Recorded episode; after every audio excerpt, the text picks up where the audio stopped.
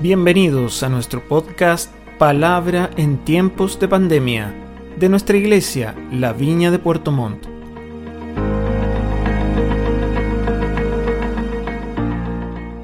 Amén, queridos. Bueno, estoy muy contento y emocionado de compartir la palabra este día eh, por varias razones. Una, porque pienso que en alguna medida el Señor nos ha ido llevando a peregrinar en una secuencia de enseñanzas que han ido dándole forma a algo que yo entiendo que es necesario para los tiempos que estamos viviendo como país en la historia de Chile, porque este mes de octubre es un mes particular, es un mes diferente a otros meses.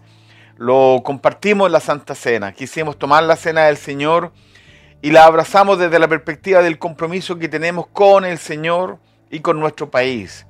Tomamos la Santa Cena comprometiéndonos a ayunar y a orar por Chile en todo este proceso que va a comenzar, que ya está ya en las canales de televisión a través de las franjas televisivas del plebiscito. Y, y, en alguna medida la iglesia aquí tiene mucho que decir porque tiene un compromiso con Dios y compromiso con el lugar donde Dios nos sembró. Entonces, el 25 de octubre, un, un día muy particular, pero al mismo tiempo, y después de ver la franja televisiva del plebiscito, a encontrarnos con una posición evangélica ah, tan radical, tan absoluta y donde se empleó la Biblia como una manera de argumentar una cosa de contingencia eh, política, eh, realmente generó muchas complicaciones a nivel del liderazgo, a nivel nacional, a nivel de tanta gente que ve al mundo evangélico como como personas que somos de otro mundo, que vivimos de otra manera y que no deberíamos tener participación en nada. Entonces al final, esta situación del 25 de octubre que se está llevando de una buena manera hoy día se, se, puso compleja la cosa. Entonces, sin duda que para, para mí como pastor de esta comunidad, donde, donde hay hermanos nuestros que tienen la opción legítima de querer aprobar, la posibilidad de una nueva constitución o rechazar la posibilidad de cambiar la actual, eh, es complejo, es complejo. Y yo quiero entender del Señor que esta enseñanza que quiero compartir contigo tiene que ver con entender para dónde Dios nos llamó y, y, por qué Dios nos llamó y por qué Dios nos invitó a participar con Él en la extensión de su reino aquí en la tierra donde lo dice claramente el título de esta enseñanza, mi reino no es de este mundo. Y de eso quiero compartir más adelante. Pero el título de esta predica es mi reino no es de este mundo, porque definitivamente la probabilidad que nos involucremos en la contingencia, sobre todo en ámbitos políticos, ah, es complejo. Es complejo porque es probable que en esa búsqueda de querer establecer mi verdad terminemos eh, provocando una crisis a nivel de la iglesia, eh, iglesia evangélica, no de la viña, iglesia evangélica en general. ¿Por qué lo digo? Porque sin duda que la iglesia está fracturada, tiene una, una línea compleja, divisoria, hoy día. Hoy día nos encontramos con muchos hermanos nuestros estando de acuerdo con el rechazo y muchos hermanos nuestros estando de acuerdo con el apruebo. ¿Qué significa eso? Significa que aunque queramos decir que no es, sí es una división. Y una división porque en alguna medida los temas de este mundo, de esta sociedad, han logrado traspasar, ¿no es cierto?, los, los deslindes que Dios estableció desde la perspectiva del llamado nuestro, de quién nos llama, de hacia dónde nos llama, de cómo nos equipa, de cómo cambia nuestra vida, de cómo nos involucra en un plan y en un propósito de Él y cómo en alguna medida nosotros hemos permitido que lo que está ocurriendo hoy día termine afectando las relaciones al interior de la iglesia cristiana en Chile. Por eso considero importante compartir lo que, lo que les quiero compartir esta, esta mañana. Y, quiero hacer un recordatorio, porque considero que es indispensable recordar algunas cosas que no podemos eh, menospreciar o no contemplar en este análisis que quiero hacer. Lo primero está el texto ahí en su pantalla. Establecer esta verdad, establecer este fundamento, establecer esta base fundacional, establecer esto que va más allá de nuestra comprensión humana, lo que dice el texto bíblico, Mateo 16, verso 18b. Y sobre esta piedra se refiere a Pedro, Jesús hablando, edificaré mi iglesia y aún las puertas del infierno y de la muerte no prevalecerán contra la iglesia. Y quise tomar este texto porque esta es una verdad que tú y yo no podemos bajo ningún punto de vista menospreciar. Jesús dijo en aquella conversación con sus discípulos, cuando él pregunta, ¿y ustedes quién dicen que soy yo? Y ahí se levanta Pedro y dice, tú eres el Cristo, el Hijo del Dios viviente. Y Jesús lo honra y le dice, bienaventurado eres Pedro, porque eso no te lo reveló ni carne ni sangre, sino mi Padre que está en los cielos.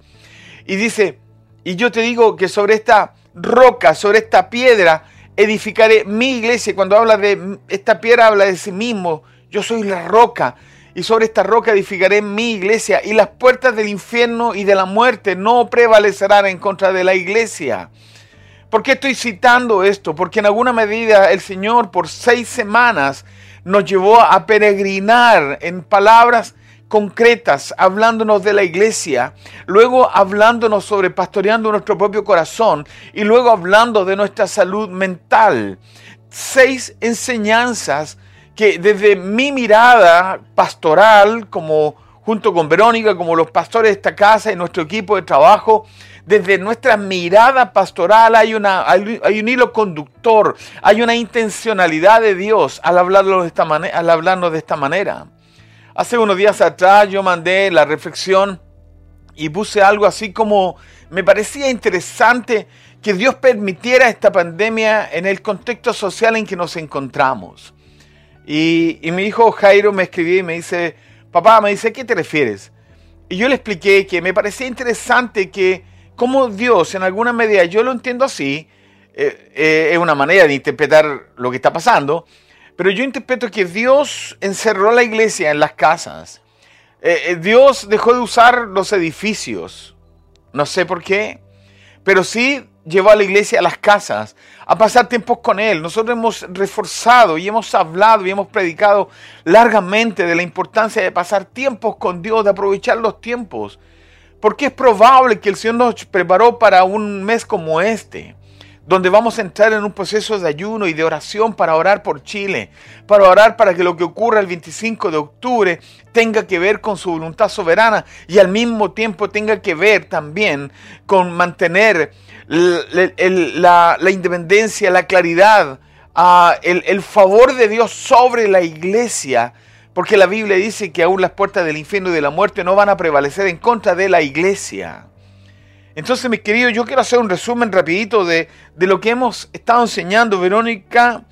Ah, yo, yo comencé partiendo sobre la importancia de la iglesia como una expresión del cielo en la tierra. Y dijimos en Cantares 6.10, ¿quién es esta? Hermosa como la luna, esclarecida como el sol, imponente como ejércitos en orden. Y hablamos de la iglesia, del cuerpo de Cristo, donde Cristo es la cabeza de la iglesia y nosotros somos el cuerpo de Cristo. Hablamos de que la iglesia es un lugar de, de, enseñanza, es una escuela, es un lugar de disciplina, es un ejército, es un lugar de comunión, es una familia, es un lugar de sanidad, es un hospital. A la semana siguiente tomamos un texto precioso en 2 Colosenses 2.19 y, y tomamos ese texto que decía, por la acción de esta, todo el cuerpo eh, sostenido y ajustado mediante las articulaciones y ligamentos, va creciendo como Dios quiere y dijimos, la cabeza es Cristo. Dice, por la acción de esta, la cabeza que es Cristo, todo el cuerpo que es la iglesia, tú, yo, siendo parte del cuerpo, unos ojos, otros manos, otros pies, donde todos juntos funcionamos sujetos a la cabeza, el cuerpo sujeto a la cabeza, sostenido y ajustado, es la palabra de Dios a través de lo que Dios dice las articulaciones y ligamentos, dijimos los conectores, las formas de conectarnos, de hacer iglesia. Y ahí hablamos de todo lo que hacemos como iglesia. Y va creciendo conforme la acción del Espíritu Santo. Y dice como Dios quiere, conforme el buen propósito de Dios. E insistimos, sin duda, que la iglesia ah, es una institución del cielo en la tierra, es la embajada del reino de Dios en la tierra. Por lo tanto, necesariamente ni aún las puertas del infierno y de la muerte no van a prevalecer contra ella. Citamos Efesios 5 cuando habla sobre la iglesia, que, Jesús la compró, que, que se la presentó a sí mismo como una iglesia radiante, sin mancha ni arruga ni ninguna imperfección.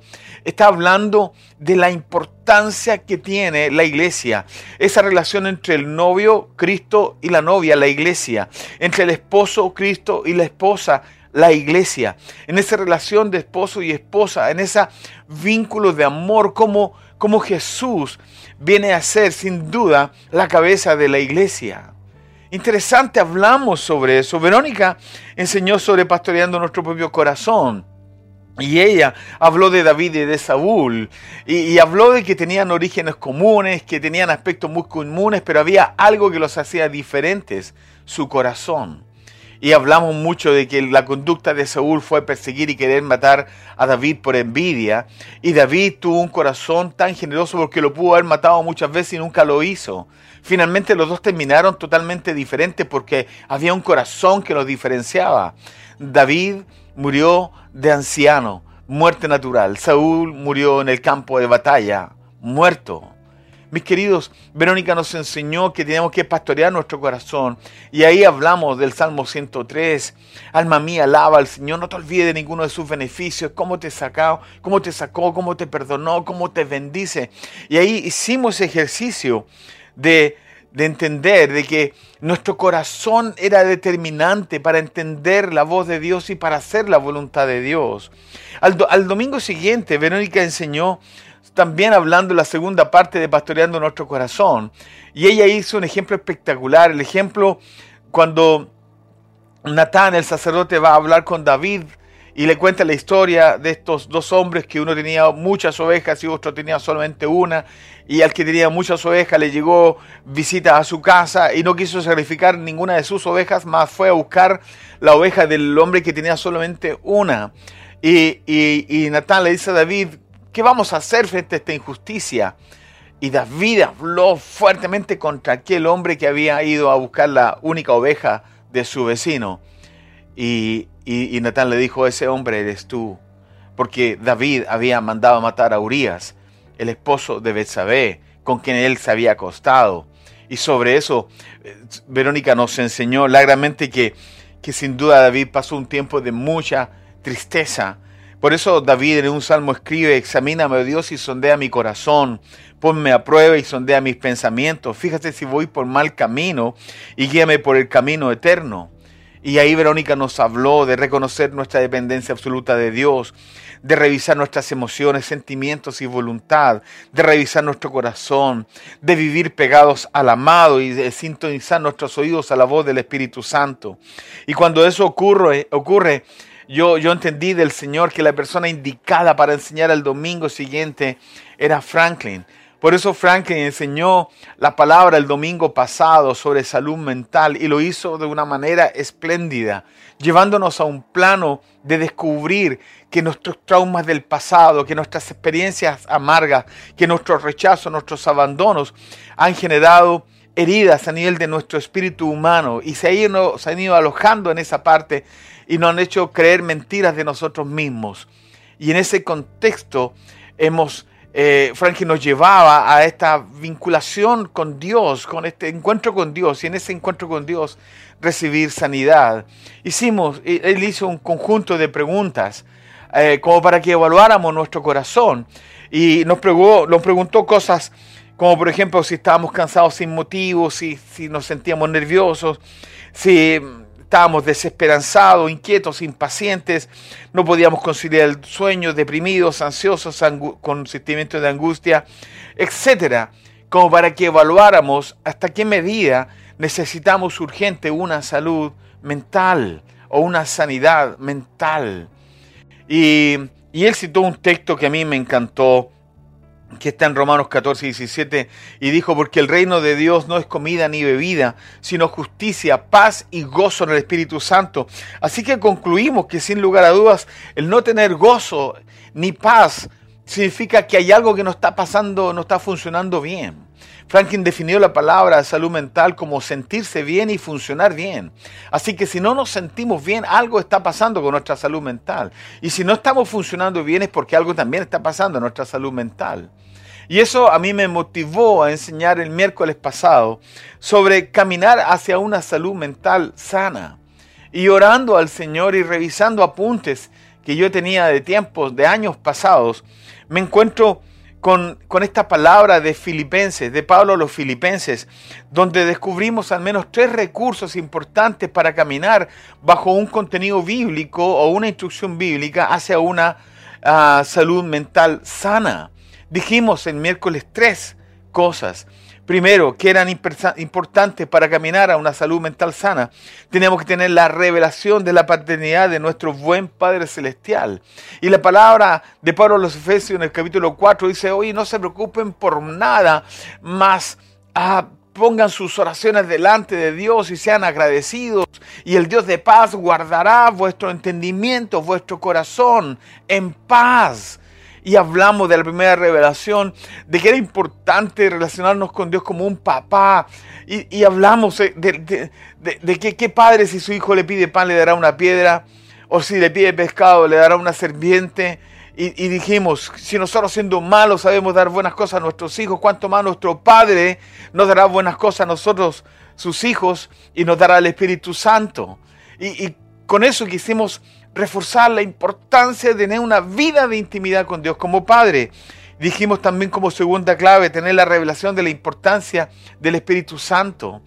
¿Y por qué? Porque la palabra ahí en Filipenses nos guiaba a decir que teníamos que, que perseverar en el pensamiento todo lo bueno, todo lo justo, todo lo puro, todo lo que es de buen nombre, todo lo que es de virtud alguna, en eso debíamos pensar. Pero para que el Espíritu Santo nos guiara a, todo lo puro, todo lo justo, todo lo bondadoso, todo lo de buen nombre, yo tenía que tener palabra de Dios, porque el Espíritu Santo nos recuerda toda la verdad, nos guía toda la verdad, nos enseña las cosas que tenemos que hacer. Pero si no hay palabra de Dios, no hay escritura, no hay Biblia en mi corazón en mi mente, es difícil que el Espíritu Santo vaya a buscar un recurso que no existe en mi mente. Entonces animamos a la iglesia que para tener una salud mental sana, tú y yo tenemos que tener tiempos escudriñando la palabra y recibir en la palabra el consejo de Dios para caminar a ese proceso de sanidad. Y dijimos la tercera clave, la importancia de la cruz. Porque en alguna medida, cuando hablamos de la cruz, hablamos de la voluntad hablamos de estar juntamente con Cristo crucificados, a obligar a esta alma a hacer lo que Dios dice. Jesús se sintió angustiado en el huerto de Getsemaní y le, dije, le dijo al Padre que él estaba angustiado hasta la muerte. Si, si, podía que pasara esa copa, que, la, que le hiciera pasar, o sea, que, que no viva esto de la cruz, pero que no se haga mi voluntad, sino la tuya. Entonces enseñamos que el tercera clave era eh, dominar nuestra alma o hacerla obedecer emociones, sentimientos, voluntad y mente sujetados a Cristo. Dijimos que, había que llevar todo pensamiento eh, eh, en, obediencia a Cristo. En otras palabras, mis queridos, la tercera clave tenía que ver con la, la revelación de la importancia de la cruz para la obediencia a nuestra alma. Seis enseñanzas que acabo de resumir en estos minutos.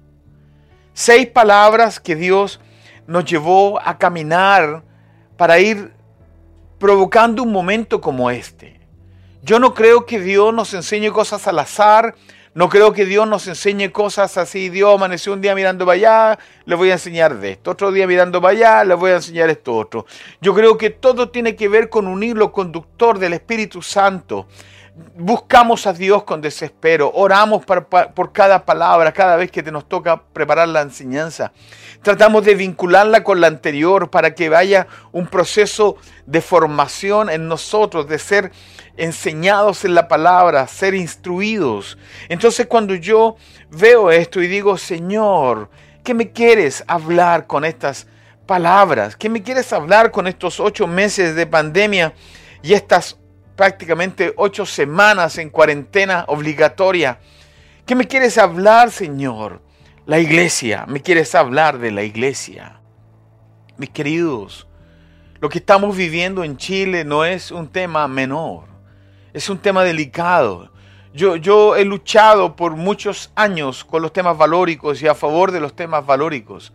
He hecho declaraciones públicas en los diarios, en las predicaciones, delante de las autoridades y en un montón de lugares, hablando y, luchando por aquellos temas que son valóricos, que tienen que ver con la vida, con la familia, con el derecho preferente de los padres a educar a sus hijos, con con el matrimonio, ah, con, ah, con la libertad de conciencia y la libertad de expresión. Y he luchado en esa dirección porque he entendido del Señor que son aspectos transversales de la iglesia. Pero cuando entramos en el análisis de definir una constitución, entonces ahí me detengo un poco, porque gran parte de esto pasa por hombres, hombres que, que, cuya clase política en Chile es una clase política tremendamente irresponsable y alejada total y absolutamente de sus funciones parlamentarias que busquen el bienestar de nosotros, los chilenos.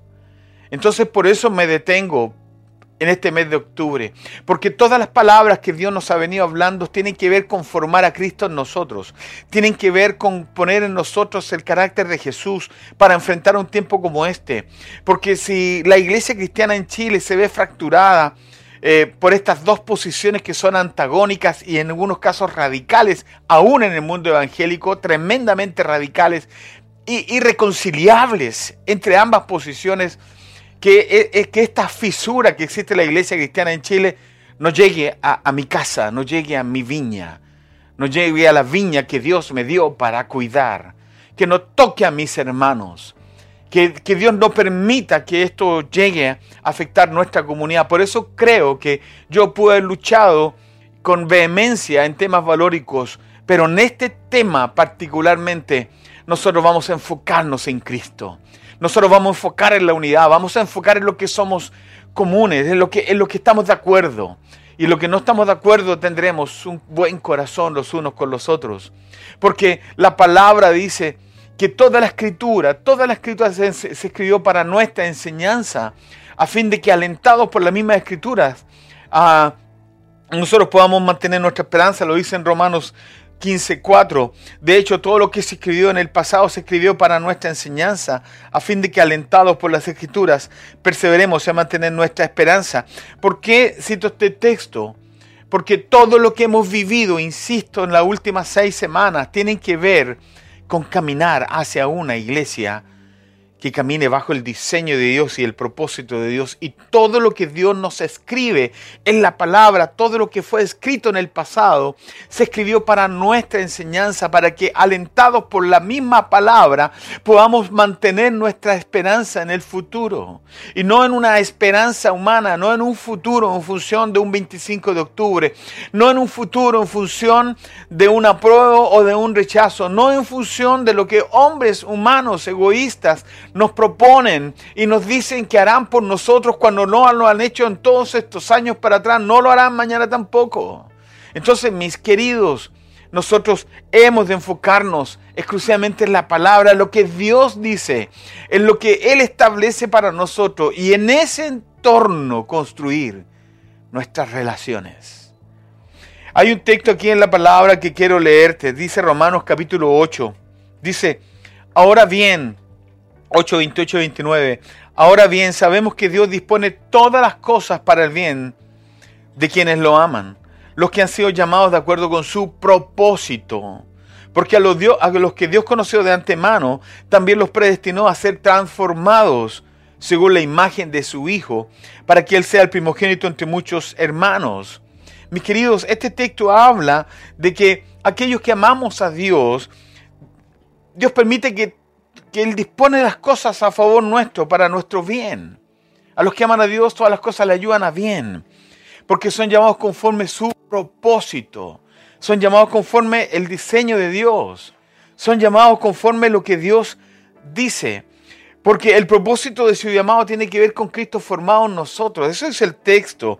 Dice que, que todas las cosas se disponen para nuestro bien porque amamos a Dios, porque fuimos llamados conforme a su propósito. Porque a los que Dios conoció, de antemano Dios los llamó para que seamos predestinados y transformados conforme a la imagen de su Hijo. El propósito de Dios en nosotros es formar a Cristo en nosotros. El propósito de Dios es formar a Cristo en nosotros. Estoy absolutamente convencido que cada palabra que Dios ha entregado tiene que ver para cumplir con el propósito de Dios. En estos meses de pandemia, en estas últimas semanas que yo les relaté, buscan el propósito de ser Cristo formado en nosotros. Porque en la medida que Cristo esté formado en nosotros, no habrá nada más importante fuera de nosotros que nuestra relación personal en Cristo y en Cristo trabajar y, vincularnos en nuestras relaciones afectivas y relaciones espirituales. Lo que yo entiendo del Señor es que Él quiere que tengamos más de Cristo y menos de nosotros. Lo que yo entiendo del Señor es que Él quiere que realmente Cristo en nosotros sea la persona más importante en nuestra vida. Vuelvo a insistir, yo he peleado por los valores, por temas valóricos. No he tenido ningún problema de decir lo que pienso por temas valóricos. Pero creo, sinceramente, que en, en estos términos que estamos hablando hoy día, sin duda, Cristo formado en nosotros debe ser lo prioritario para ti y para mí, en estos tiempos particularmente. Hay un texto aquí en la palabra que también quiero leer. Gálatas capítulo 4, versos 19 y 20. Y, Pablo le escribe a los Gálatas, ellos estaban volviendo a antiguas prácticas de las cuales ya habían sido libres. Ahí tuvo una discusión muy fuerte con Pedro. Pero Pablo le escribe a los Gálatas les dice, queridos hijos, por quienes vuelvo a sufrir dolores de parto hasta que Cristo sea formado en ustedes. ¿Cómo quisiera estar ahora con ustedes y hablar de otra manera? Porque lo que están haciendo me tiene perplejo. ¡Wow! Queridos hijos, por quienes vuelvo a sufrir dolores de parto hasta que Cristo sea formado en usted. Ahí usted lo tiene en su pantalla. Queridos hijos, por quienes vuelvo a sufrir dolores de parto hasta que Cristo sea formado en ustedes. Y enseguida agrega, cómo quisiera estar ahora con ustedes y hablarles de otra manera, me imagino que hablarles más fuertemente, porque lo que están haciendo me tiene perplejo ellos se estaban volviendo a, antiguas prácticas de las cuales ya habían sido libres. En otras palabras, queridos, Pablo tenía un encargo con los hermanos, pero al mismo tiempo estaba viendo que los hermanos estaban viviendo un tiempo diferente. Queridos, para los tiempos que vienen, nosotros debemos entrar en un, en un momento donde debemos mostrar a Cristo formado en nosotros. Anunciamos durante la Santa Cena del día viernes que vivimos un tiempo complejo en Chile, donde el Cristo formado en nosotros debe iluminar como una luz en una colina o en lo más alto de una casa, para que se iluminen todos los que están alrededor. Por primera vez en la historia yo advierto que la iglesia está en un riesgo, la iglesia cristiana en Chile está en un riesgo de verse fracturada por la política contingente. Una parte de la iglesia está a favor de la prueba y otra parte a favor del rechazo. En nuestra comunidad, aquí en la viña, tenemos hermanos nuestros, en, nuestra familia, en nuestra viña, en nuestra congregación. Tenemos hermanos nuestros que están a favor de la prueba y hermanos que están a favor del rechazo. Alguien podría decir, pastor, ¿y qué va a hacer usted? Lo único que yo les mencionaba a varios hermanos es que yo voy a caminar por lo valórico. Lo valórico es lo que a mí define mi corazón y mi mirada de las circunstancias del 25 de octubre. Queridos, el Señor nos ha llevado por todas estas semanas para formar a Cristo en nosotros, para que en estas circunstancias que vivimos como nación, esto nos dañe nuestra familia, nos dañe nuestra casa, nos dañe nuestra comunidad. Hay un texto aquí en la palabra que quiero dejar lanzado para nuestra próxima reunión. Está en Juan capítulo 18, verso 33 al 35. Dice así la palabra, Jesús fue tomado, este, es el contexto, Jesús fue tomado detenido, es llevado frente a Pilato, Pilato lo está interrogando. Y esto es lo que ocurre en esa escena. Pilato volvió a entrar en el palacio, dice la palabra, y llamó a Jesús. ¿Es tú el rey de los judíos? Le preguntó, ¿eso lo dices tú? Le respondió Jesús. ¿O es que otros te han hablado de mí? ¿Acaso soy judío? replicó Pilato. Ha sido, han sido tu propio pueblo y los jefes de los sacerdotes los que te entregaron a mí. ¿Qué has hecho? Y Jesús responde, mi reino no es de este mundo, contestó Jesús. Si lo fuera, mis propios guardias pelearían para impedir que los judíos me arresten. Pero mi reino no es de este mundo. Pilato le dice, así que eres rey.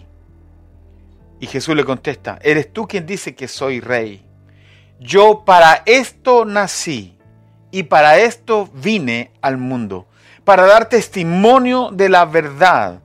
Todo el que está de mi parte, está de parte de la verdad, escucha mi voz. Mis queridos, cuando yo leí este texto bíblico y lo empecé a analizar, me di cuenta, sin duda, que, que este texto tenía mucho que ver con lo que está pasando. Mi reino no es de este mundo, contesta Jesús. Si fuera de este mundo, mis seguidores pelearían por mí. Pero mi reino no es de este mundo. Queridos, quiero dejar esta base fundacional para, para el miércoles cuando comparta la palabra. El reino de Dios no es de esta sociedad. El reino de Dios está, está lejos, o mejor dicho, la sociedad está lejos, lejos, años luz de distancia, así como el cielo está distante de la tierra, lejos de, de entender a la concepción del reino de Dios. Esta es una sociedad constituida por personas cuya naturaleza es una naturaleza caída, llena de egoísmos, de envidias, llena de deformaciones, de ambigüedades llena de movimientos sociales, ideologías, formas de hacer política, distintas maneras de expresar a la sociedad una forma de mirar eh, el Estado o, o mirar la forma de hacer gobierno. Pero cada una de ellas está lejos de ser algo que nos represente. Está lejos de ser algo que nos podamos alinear al nivel de pelear entre nosotros. Mi reino no es de este mundo, dijo el Señor. Lo dijo categóricamente. Si fuera de este mundo, mis seguidores pelearían por mí. Y hoy día no encontramos a nuestros hermanos peleando unos con otros. Eh, eh, gente del rechazo y gente de la prueba, cristianos evangélicos extremos, peleando, diciéndose cosas, discutiendo entre ellos. Si, mi reino fuera de este mundo, ellos pelearían por mí, pero mi reino no es de este mundo. Mi reino no es de esta sociedad. Mi reino no es de este cosmos. Mi reino no tiene nada que ver con lo que está ocurriendo hoy día en la iglesia cristiana evangélica en Chile. Queridos, que esta prédica sea una prédica rectora para ti y para mí. Porque sin duda alguna, sin duda alguna, nosotros debemos de rendir cuenta de todo lo que hagamos.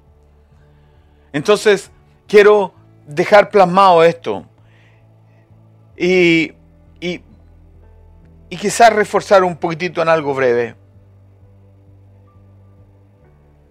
Pilato le dice al Señor, así que tú dices que eres rey. Y Jesús responde, yo para esto nací y para esto vine al mundo. Dos puntos para dar testimonio de la verdad. Todo el que está de parte de la verdad escucha mi voz. Yo pregunto, ¿quién tiene la verdad? ¿Los que promueven el rechazo o los que promueven el apruebo? ¿Quién tiene la verdad? Nuestra verdad es Cristo. Su reino no es de este mundo. Invadimos la tierra con el Evangelio de Jesús. Hacemos obras sociales como ninguna organización hace. Nos involucramos con la gente como ningún político lo hace. Estamos metidos ahí ayudando a quienes más podamos, porque eso es lo que Jesús hizo. Porque esa es la verdad y sobre esa verdad caminamos. Queridos, se me acaba el tiempo. Simplemente animarlos a que en este tiempo de mes de octubre, como lo dije la Santa Cena, estemos orando por Chile estemos orando por los chilenos, estemos orando por nuestros hermanos cristianos evangélicos a lo largo del país. Que Dios revele a sus corazones que el reino de Dios no es de este mundo. Y si fuera de este mundo, se justifican todas las peleas, discusiones, alegatos, acciones. Pero como no es de este mundo, nada justifica esta pequeña crisis que tenemos al interior de la iglesia cristiana en Chile. Padre, gracias te damos por esta reunión y por esta palabra. Ayúdanos a entender los tiempos para hacer lo correcto delante de tus ojos. Ayúdanos a vivir conforme tu palabra, para que no haya nada afuera de tu palabra que me distraiga y me haga, Señor, caminar por donde no debo caminar, ni hablar lo que no debo hablar. Padre, que esta canción que Carlitos y Teare cantan, Señor, inspire nuestro corazón a volver a tus brazos para amarte, amarte con desespero, amarte con todas las fuerzas y poner en ti toda nuestra esperanza. Porque todo lo que se escribió en el pasado se escribió para nuestra enseñanza, para alentar nuestro corazón y para poder permanecer y mantener viva nuestra esperanza, Señor. Ayúdanos, Señor, como nación, ayúdanos como país. Bendice nuestra tierra, nuestros hermanos. Por favor, Padre, te, te rogamos que tú te glorifiques, Señor, en este tiempo y ayúdanos, Señor, a que nuestra casa, nuestra viña, nuestra familia se mantenga unida más que nunca, Señor, en estos tiempos convulsionados para Chile. En el nombre de Jesús. Amén.